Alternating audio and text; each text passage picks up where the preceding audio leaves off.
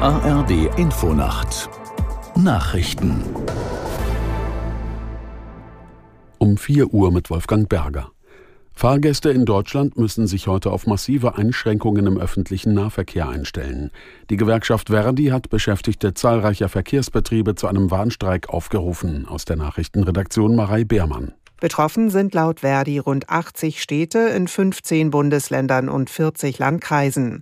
Busse, Straßenbahnen und U-Bahnen sollen weitgehend in den Depots bleiben.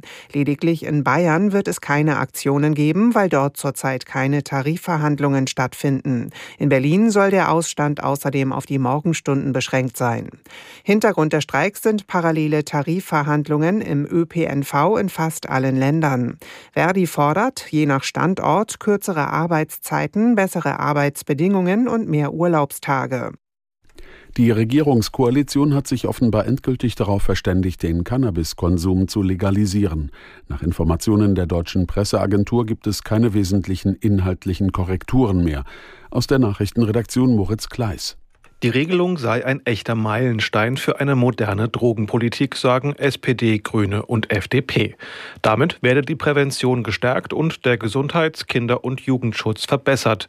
Vor allem würden aber Konsumenten entkriminalisiert und der Schwarzmarkt effektiv bekämpft. Die Ampelparteien hatten sich schon im November darauf verständigt, Cannabis von der Liste der verbotenen Substanzen zu streichen. Einzelne SPD-Politiker hatten aber noch Bedenken. Die wurden jetzt ausgeräumt. Der Eigenanbau und Besitz bestimmter Mengen soll für Erwachsene ab dem 1. April erlaubt sein. Zum 1. Juli sollen Clubs zum gemeinsamen Anbau möglich werden.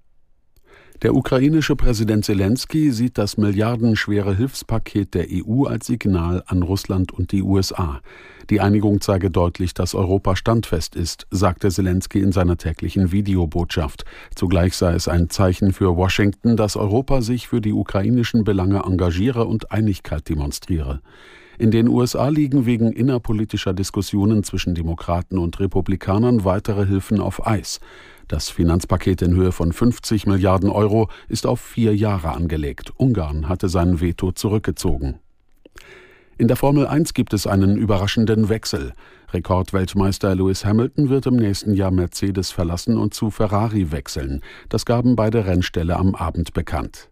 Mit Mercedes war Hamilton zwischen 2014 und 2020 sechsmal Weltmeister geworden. Das waren die Nachrichten. Das Wetter in Deutschland. Tagsüber im Norden und Osten etwas Sprühregen, in Hochlagen Schnee, im Südwesten trocken 3 bis 11 Grad, an den Küsten und den Hochlagen Sturmböen. Am Sonnabend am Alpenrand oft freundlich, sonst wechselhaft und windig bei 6 bis 12 Grad. Es ist 4.03 Uhr.